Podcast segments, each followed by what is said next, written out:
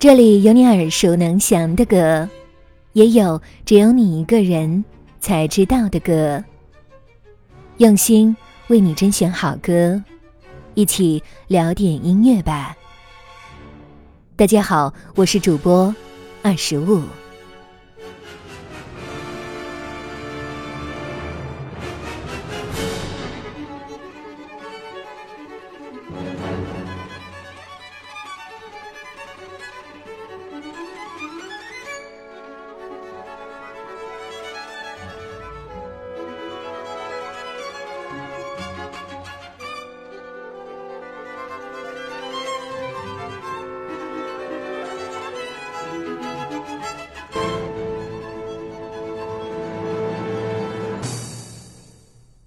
近日，一个熟悉的名字疯狂刷屏。曾经的冰上王子羽生结弦，在全网“羽生结弦去哪儿了”的疑问与焦虑中，终于首度亮相冬奥。即便只是在首都体育馆完成了一次普通的训练，他依然成为了媒体争相报道的焦点。而在二月八号男子单人短滑节目比赛中，羽生结弦在有一个技术动作未完成的情况下，依然拿到了九十五点一五分，暂列第二名，成功晋级。如果说羽生结弦是冰上的艺术家，那么花样滑冰就是冰上的音乐剧。当你惊讶于一位外国选手在国内居然有这么高的人气时，不妨去看一下他过往的经典比赛，你会发现他的魅力是那种将花样滑冰演绎到极致的魅力，是视觉与听觉完美结合的魅力。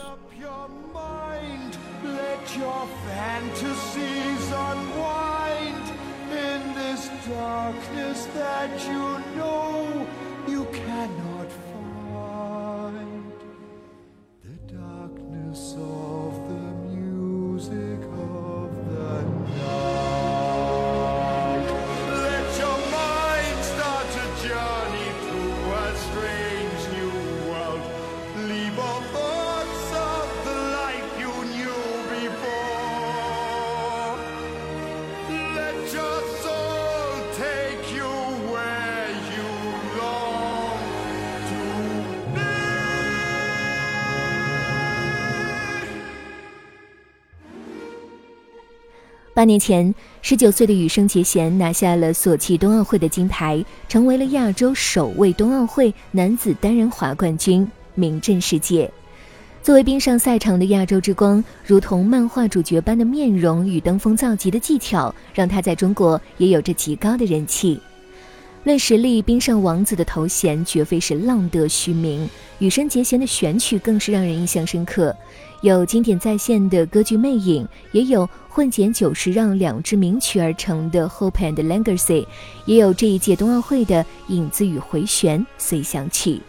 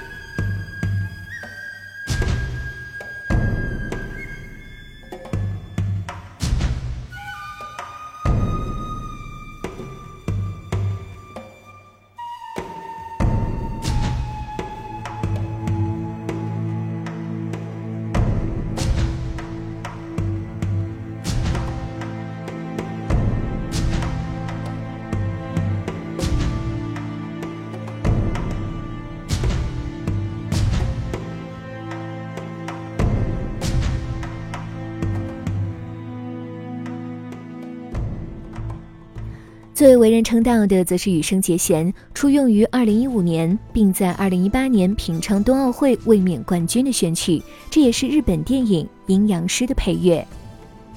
电影《阴阳师》本身是具有着非常浓厚的日本文化气息，在恐怖、玄幻、古风等多重因素的主导下，一个聪慧优雅、重情重义的阴阳师形象铺陈开来，主角安倍晴明也是日本文化的一大象征。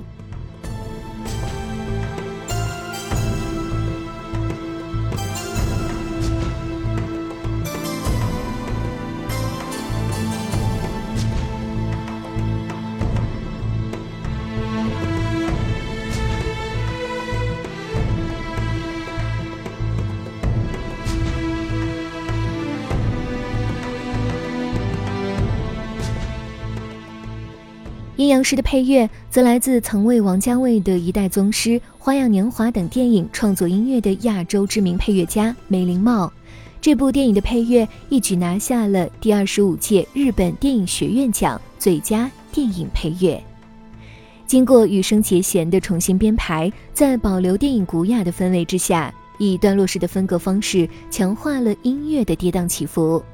配合羽生结弦招牌式的高难度动作，一位冰上的阴阳师近在眼前。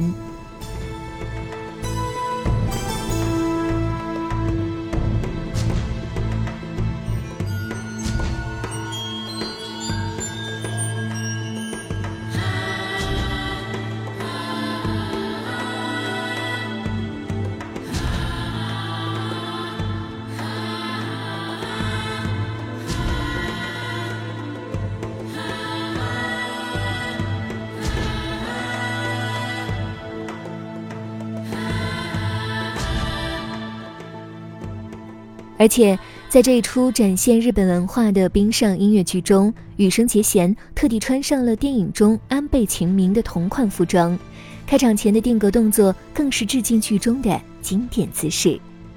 自此一役，羽生结弦不仅完成了冬奥会的连冠，更是将这场演出载入花样滑冰的史册。音乐、电影、竞技体育完美融合，堪称一次教科书式的。日式文化输出。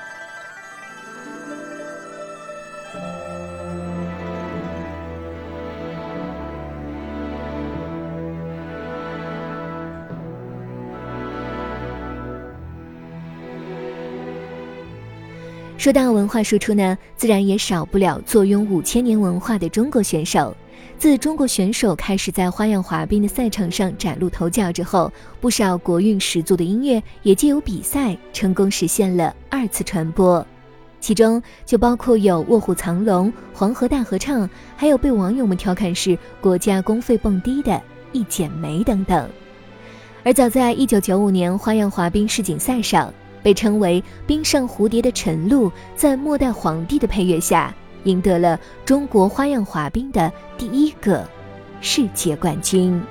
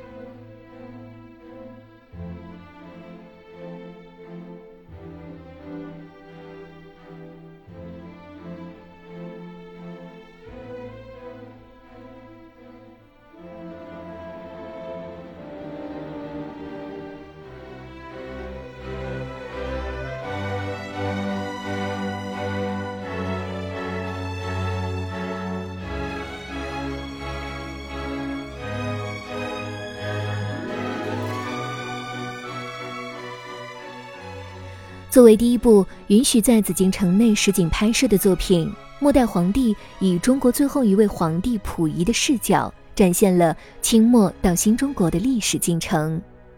末代皇帝》摘得了当届奥斯卡九项大奖，其中就有最佳原创配乐奖，由坂本龙一、苏聪、大卫拜恩三位大师联袂创作。《末代皇帝》的电影原声音乐既有大时代的史诗感。又有中华民族独有的豪迈气魄。要掌控如此之大的音乐，并不是一件容易的事情。陈露却是四两拨千斤，将动作的美感融入于技巧当中，柔化了音乐中震撼耳膜的时代感，转而用一种不失力量的女性视角，烘托出雍容典雅的中式美学。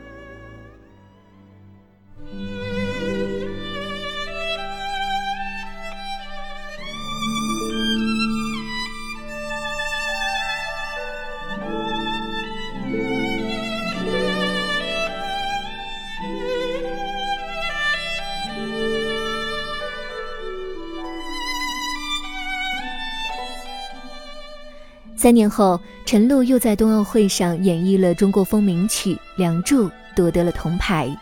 这支由中国知名作曲家何占豪、陈刚创作的作品，以中华传统故事《梁山伯与祝英台》为底本，谱写了一曲横亘数十年的浪漫史诗。陈露的演绎延续了美感与技巧平衡的特点，打造了一场多年后屡屡被翻看却是精彩依旧的演出。自此之后，越来越多将国风音乐与艺术类体育运动结合的范例出现在了赛场上，真正靠音乐传递出了中华文化的特色。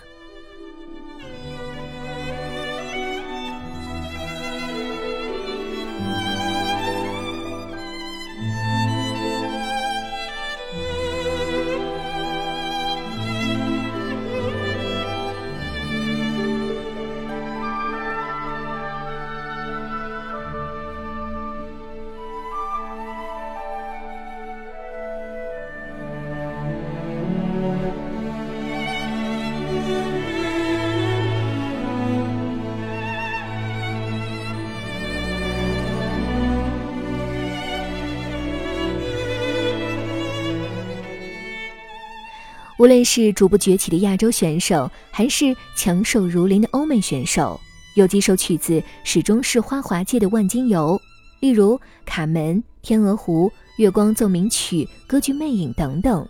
甚至在一场比赛当中，也常常能见到选曲撞车的场面。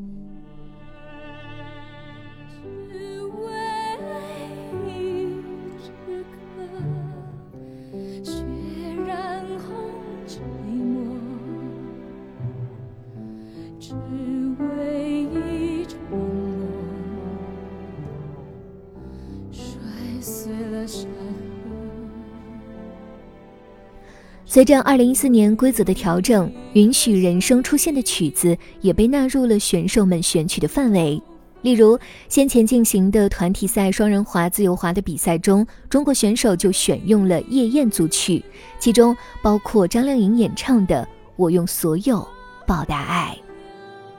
比起冰壶冰球等规则先行的运动花样滑冰更注重美感更讲求艺术，如同欣赏一场冰上音乐剧，总能牵动起观众的情绪。今年的冰上音乐剧还会有哪些神曲出现呢？让我们拭目以待吧。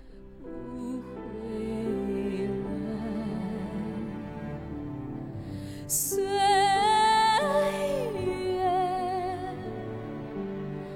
从此一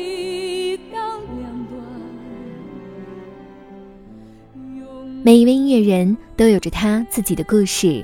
在这一个心浮气躁的时代。音乐吧与你分享秘而不宣的好音乐。如果你也喜欢我们的节目，记得订阅哟。